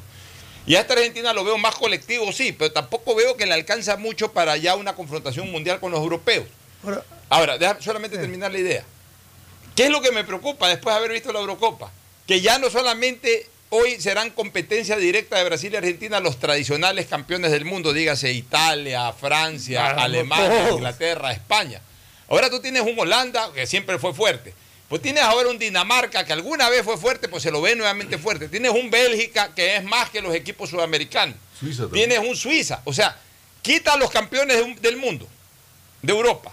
Si la Copa América se hubiese jugado con Bélgica, con Suiza, con Dinamarca y, y con Holanda, ya quita Holanda, que Holanda siempre ha sido un, equipo poderoso a pesar de que nunca ganó la Copa del Mundo, llegó a tres finales. Si la Copa América se hubiese jugado con Dinamarca, con Suiza y el otro que señalé, con Dinamarca, con Suiza y con Bélgica, con esos tres. No estoy seguro que la final hubiese sido Brasil-Argentina. Y es más, no estoy seguro que los dos hubiesen llegado a la final, o sea, que por lo menos uno de los dos hubiese llegado a la final. No estoy seguro. Estoy de acuerdo contigo, pero en eso sí, sí hay que hacer una, una observación, digamos. Una cosa es enfrentarse entre equipos que se conocen con sistemas parecidos con un fútbol muy dinámico, muy lindo como el que vimos en Eurocopa. Y otra cosa es enfrentarse con los sistemas que aplicamos en Sudamérica. Eso es verdad. Entonces, en el momento del, del cruce y del choque entre ellos, ya las cosas cambian. Eso es verdad, eso es verdad. Pero sí me preocupa. Claro que preocupa, eh, eh, lo digo que sí. Me preocupa el destino del fútbol sudamericano en un campeonato del mundo, porque no lo veo, no lo veo tan protagonista como por lo menos lo vi hasta el, el mundial anterior. Tú recuerdas que yo apostaba que Argentina iba a ser campeón. yo quisiera que sea campeón. Ahora salieron los mesistas, salieron los mesistas. Yo estoy muy contento por Messi. A mí me encanta que se rompan récords, por eso es que, o que se alcancen, que se superen. Eh, eh, eh, mi espíritu historiador me invita, yo, yo, yo disfruto con eso. Por eso es que yo, nunca siendo Jocovista, ayer fui el fan número uno de Djokovic. A pesar de que yo soy nadalista desde el punto de vista de la afición y, admiro mucho a Federer, sin embargo, a Djokovic yo ayer lo alenté porque me encantan estas cosas. Y voy a ser el fan número uno de Messi en el Mundial de Qatar.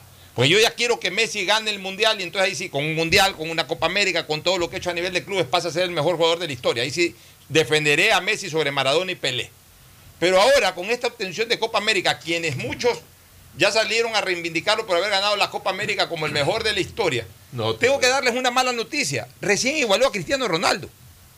Estaba en desventaja con Cristiano Ronaldo. Así es. Porque en Europa Cristiano Ronaldo ha logrado lo mismo en clubes que, que Messi, sino que Ronaldo, Cristiano Ronaldo en varios clubes y Messi en un solo club. Ya. Messi en un solo club y en un solo país. Cristiano Ronaldo ya, en y- países y así es. distintos y en equipos O sea, yo sigo sosteniendo de que todavía no me demuestran que Messi es más que Cristiano Ronaldo ni que Cristiano Ronaldo es más que Messi. Para mí son parejos.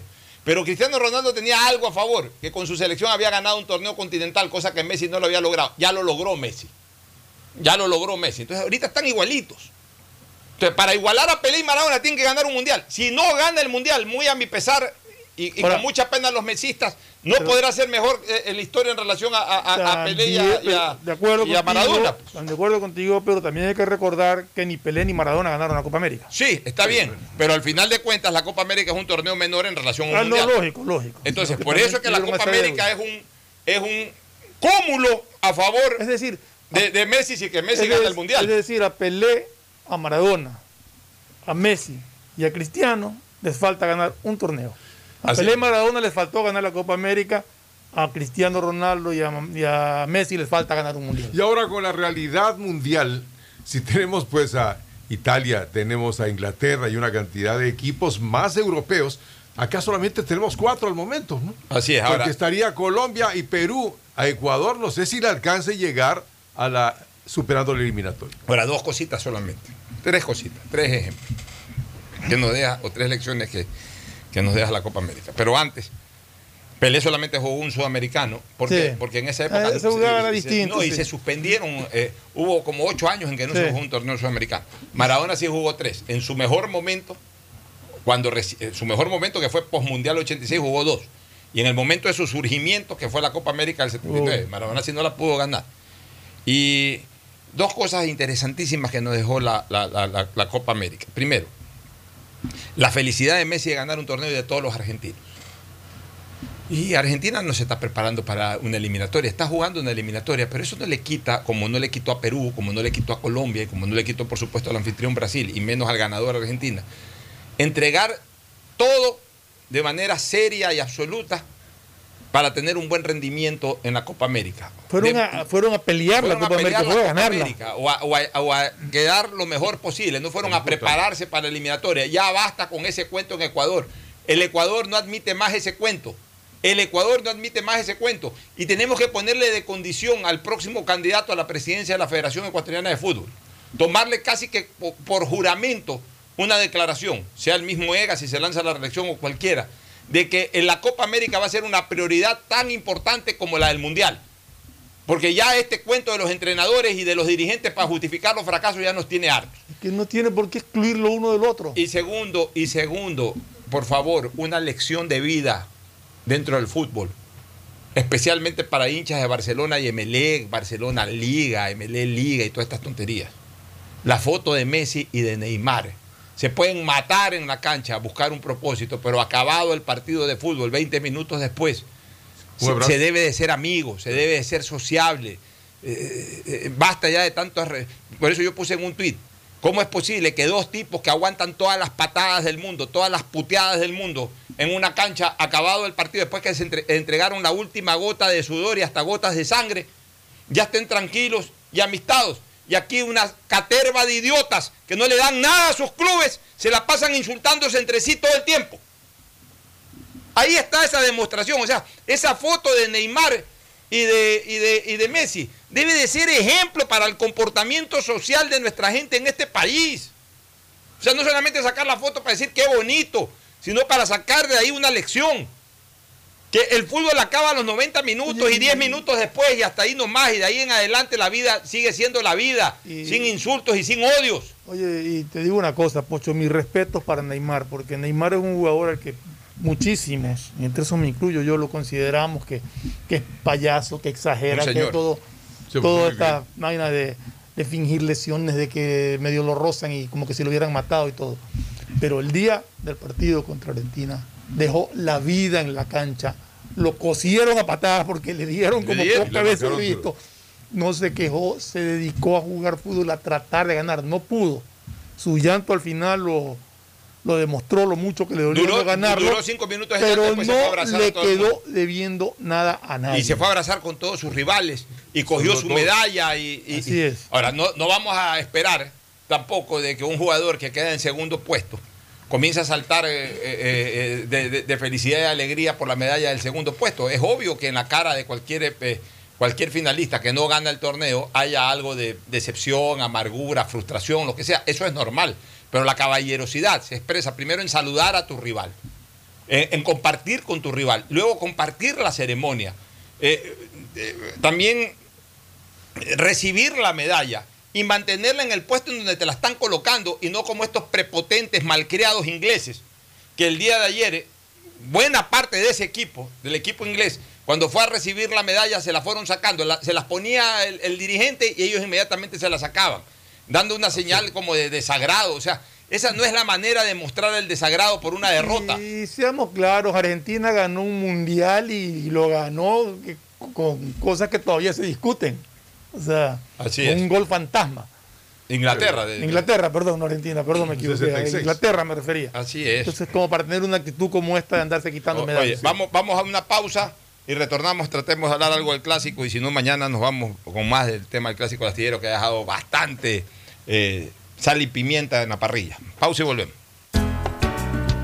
El siguiente es un espacio publicitario apto para todo público. En Banco Bolivariano vamos contigo en cada paso, apoyándote desde el primer día para que logres lo que quieres a lo largo de tu vida. Desde alcanzar todo lo que sueñas hasta cumplir esa meta por la que tanto has trabajado, porque estás viviendo solo el principio de algo más grande. Juntos, nada nos detiene. Banco Bolivariano, contigo. El amor hacia tus sueños es un talento que debemos impulsar. A pesar de las dificultades que se puedan presentar en el día a día, estamos contigo. Por eso, creamos Mi Pyme Seguro, un seguro exclusivo para tu emprendimiento con una amplia y flexible cobertura a la medida de tus requerimientos. Llámanos al 043730440. Repito, 043730440 o contacta con tu broker de confianza. Seguro Sucre, tu lugar seguro. EMAPAC informa que están habilitados los canales de atención virtual 113 para celulares, WhatsApp 098-747-2917 y línea directa 1-800-003-003, donde la comunidad podrá reportar novedades durante el proceso constructivo de las obras de alcantarillado sanitario que se ejecutan en Valle de la Flor, Paraíso de la Flor, Ciudadela Rotaria y Norte de Inmaconza. Desde la Alcaldía de Guayaquil, Yemapac, trabajamos para mejorar la calidad de vida de todos los guayaquileños. Detrás de cada profesional hay una gran historia. Aprende, experimenta y crea la tuya. Estudia a distancia en la Universidad Católica Santiago de Guayaquil. Contamos con las carreras de marketing, administración de empresa, emprendimiento e innovación social, turismo, contabilidad y auditoría, trabajo social y derecho.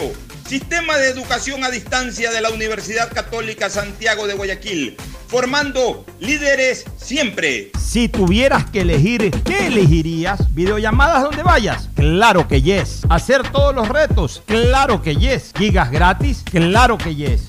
Si tienes que elegir, elige hacerlo todo con la mayor cobertura. Activa tus paquetes prepago desde 5 dólares y recibe 2 gigas gratis en tu segundo paquete desde un dólar. Actívalo en tu punto claro favorito. Con Claro, tú puedes más. Guayaquil crece y su nuevo polo de desarrollo está en la vía a la costa. No tienes idea cómo se han transformado comunidades enteras cuidando el medio ambiente, sobre todo con nuevas plantas de tratamiento de aguas servidas, mejorando la salud con plantas de agua potable, la calidad de vida con parques, canchas deportivas y reactivando el comercio con nuevos caminos. Esta es una transformación sostenible en el tiempo que busca crear nuevas oportunidades para las futuras generaciones de guayaquileños. La vía a la costa renace en la nueva ciudad con la autoridad aeroportuaria y alcaldía de Guayaquil. El mejor momento en mi casa es cuando comemos, porque estamos todos juntos, nos contamos todo y nos reímos mucho. Hay conversaciones alegres y a veces tristes, pero en la mesa todo es mejor.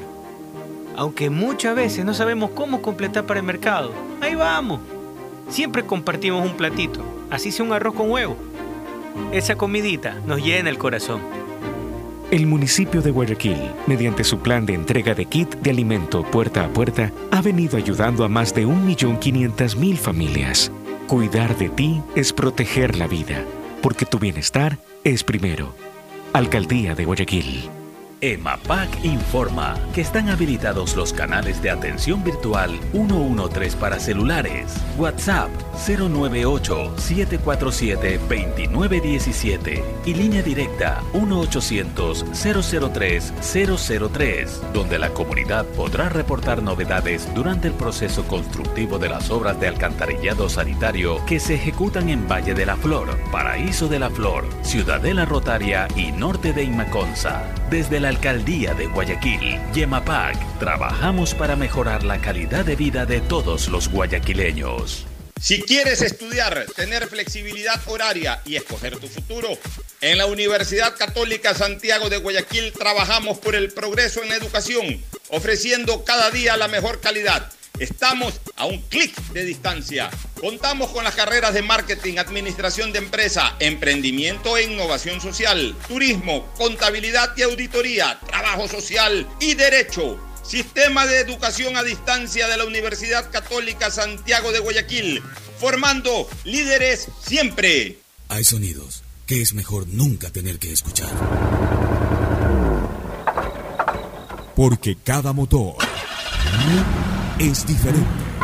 Desde hace 104 años, Lubricantes Gulf mantiene la más alta tecnología y calidad en línea de aceites para motores a diésel y gasolina. Está hecho con una fórmula especial para dar excelente protección a todo tipo de motores, evitando el desgaste prematuro de pistones, anillos y árbol de levas, ayudando a mantener limpio el motor y libre de depósitos que se forman por las altas o bajas temperaturas. Dele a su motor lo que se merece. Lubricantes Gulf, la más alta tecnología en lubricación. 104 años preservando la vida de su motor. Lubricantes Gulf. Gulf es más lubricante.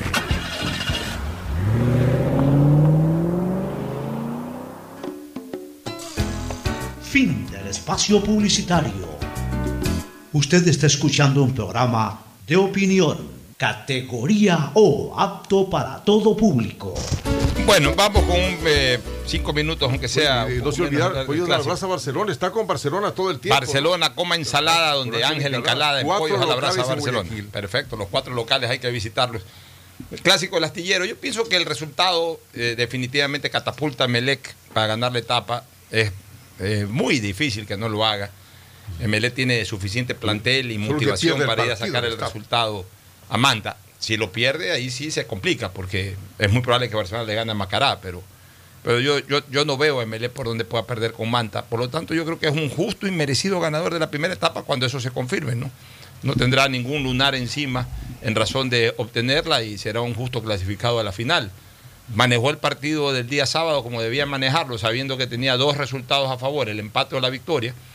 Apostó por sacar el resultado. Cuando, cuando le tuvo la posibilidad del gol a través de un penalti bien pitado eh, en contra de, creo que de este muchacho Cabezas, eh, si hay infracción de, de- que es el único problema que yo le veo a, a Rivero. Para mí Rivero es un excelente defensor, pero ya son varias las ocasiones en que produce penaltis, incluso en el clásico del, del- del año pasado, ese que se comió Barcelona, también lo provocó Rivero, porque, porque él a veces como que se olvida que va, que está jugando en el área y, y- y va con todo y a veces no tiene el timing como para, para sacar la pelota, pero sí termina fauleando al jugador y provocando el penalti.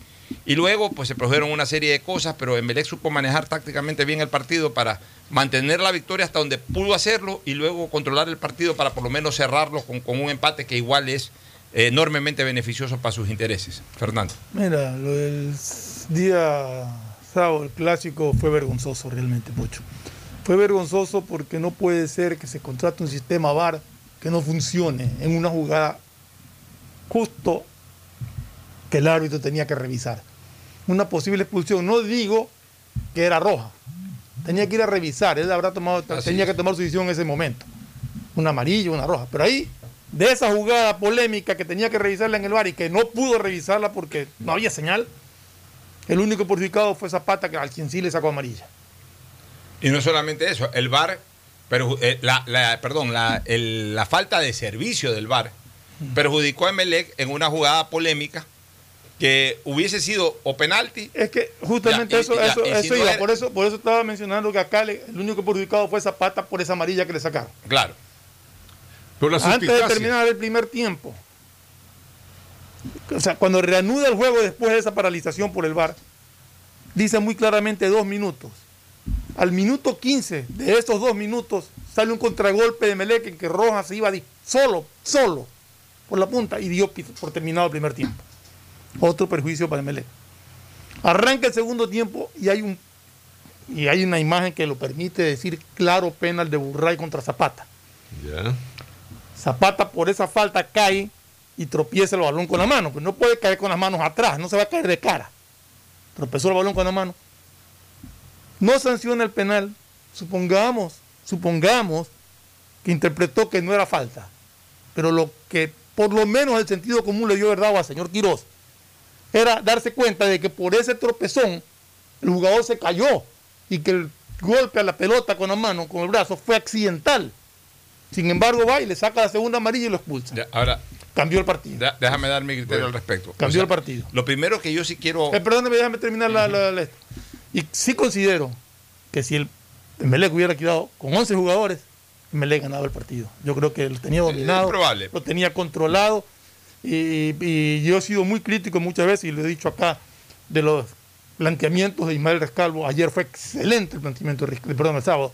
Fue excelente el planteamiento de Rescalvo. Supo cómo manejarle el partido a Barcelona, cómo no permitir la- lo más peligroso de Barcelona, que es el desborde de sus, de sus eh, carrileros por, por, la- por las bandas. Los tapó muy bien, controló muy bien el medio campo. Creo que Rescalvo, excelente. Pero el fallo arbitral No, fue ayer determinante. mane- manejó bien tácticamente. Yo tengo mis puntos de vista sobre todas las jugadas polémicas. Ya no hay tiempo para expresarlas. Mañana Sí. vamos a desarrollarlas más. Perfecto. Pero sí, sí, una sola cosa yo quiero dejar en claro, porque a mí no me corresponde dejar en claro, pero tampoco es justo. Y obviamente no lo has dicho tú, pero sí lo han dicho muchos hinchas este, en, en redes sociales. Tampoco es justo atribuirle la falla del VAR a Barcelona. No, Barcelona no, tiene absolutamente. el- el- personas que dieron el servicio son los que tienen que Eh, es. responder y ellos dirán qué Y- pasó. Y, hay una carta de Barcelona exigiendo. Y una la- otra de la Liga tema, Pro. Y otra de la Liga Pro, y entiendo que Melé también manda- mandará su carta. Eh, de lo que conozco, creo que el VAR lo pidió Barcelona. Barcelona pidió Ya, por tanto, a Barcelona le correspondió pagar el VAR, lo pagó con anticipación, dio todas las facilidades como se da. Ya si que se les daña un servidor y no llevan otro servidor, eso no es culpa de Barcelona. O sea, no, no, no es ninguna, fa- aparentemente no hay ninguna... Tenemos que eh, esperar- eh, es que no hay que esperar nada. no, hay, no, hay que sea. esperar la, la- contestación y la explicación que dé Bueno, la- o sea, que el- o sea, solamente sería culpa de Barcelona si le dicen que, de que le Sí, cortaron sí. el servicio Claro. eléctrico, esas cosas. Y él pues. dice, no, nosotros estábamos bien, allá desconectaron unos cables. Ya, eso es otra cosa. eso es otra cosa, habrá que investigar. cosa. Pero eso, pero, pero, o sea, esa no puede ser la primera presunción, pues. No, no, no. Más aún cuando ya ha trascendido que se les ha dañado un servidor. Entonces, pero yo sí, yo sí leí a varios eh, confesos hinchas del Emelec que comenzaron a correlacionar el daño del VAR con decisiones que tomó el árbitro y a meterle la culpa al Barcelona del daño del VAR. ¿Qué, qué culpa tiene Barcelona del daño del VAR, pues? O sea, tampoco puede ser así, pues, este, amigos oyentes. O sea, el bar, eh, eh, eh, esa empresa tiene que dar una respuesta de lo que pasó. Así es. Y tiene que dar una respuesta. Y la primera presunción que hay es de un, de un, de una, opera- de una operación irresponsable por parte de los, de los eh, propietarios de este servicio. Oye, no que Barcelona. O sea, todo es Barcelona. Y no es que van a señalar que se le quiere hacer ganar a Barcelona la Eh, etapa. Pero por eso, entonces, es- es- esa es la maldición que tiene Barcelona, que cualquier cosa siempre le encuentran un pero para, para dañar su imagen institucional y ahí sí yo siempre voy a saltar. Auspician este programa. Aceites y lubricantes Gulf, el aceite de mayor tecnología en el mercado. Acaricia el motor de tu vehículo para que funcione como un verdadero Fórmula 1 con aceites y lubricantes Gulf. ¿Quieres estudiar, tener flexibilidad horaria y escoger tu futuro? En la Universidad Católica Santiago de Guayaquil trabajamos para el progreso en educación, ofreciendo cada día la mejor calidad y para ello estamos a un clic de distancia. Escoge la carrera de tu vocación. Puede ser marketing, administración de empresas, emprendimiento e innovación social, turismo, contabilidad y auditoría, trabajo social y también derecho. Consulta en nuestra página web mayor información y esquemas de admisión. Universidad Católica Santiago de Guayaquil, formando siempre líderes. En Seguro Sucre, tu lugar seguro con sus nuevos planes Rueda Seguro, un seguro vehicular al alcance de todos. Vive Seguro, donde puedes asegurar tu patrimonio anticipándote a cualquier eventualidad. Futuro Seguro, en caso de accidentes te damos cobertura y en caso de muerte amparamos a tu familia. Seguro Agrícola, cuenta con una amplia cobertura en la pérdida causada por eventos climáticos y biológicos, así como Mi Pyme Seguro, un seguro exclusivo para tu emprendimiento con una amplia y flexible cobertura a la medida de tus requerimientos. Seguro Sucre, tu lugar seguro. Contáctanos al 1-800 Sucre conmigo, 782732. Las soluciones empresariales de Claro contribuyen al desarrollo del sector productivo del país. Un ejemplo es Claro Smart Biofeeder, solución para la alimentación automática del camarón que optimiza los factores productivos, acelera su crecimiento y mejora la conversión alimenticia. Con Claro Smart Biofeeder, el sector camaronero es más competitivo en el mundo. Conoce más en claro.com.es slash empresas. Con Claro, todo se conecta. Estamos en la hora del pocho. Gracias por su sintonía. Este programa fue auspiciado por Aceites y Lubricantes Gulf, el aceite de mayor tecnología en el mercado. Universidad Católica Santiago de Guayaquil y su plan de educación a distancia, formando siempre líderes. Seguro Sucre, tu lugar seguro con sus nuevos planes. Rueda seguro para tu carro, vive seguro para tu casa, mi pyme seguro para tu emprendimiento, seguro agrícola para tu producción en el campo y futuro seguro para velar por el futuro de tu familia. Claro Empresas y Claro Smart Biofeeder, un servicio de alimentación automatizada que contribuye a la productividad y desarrollo del sector camaronero del Ecuador. Con Claro, todo se conecta.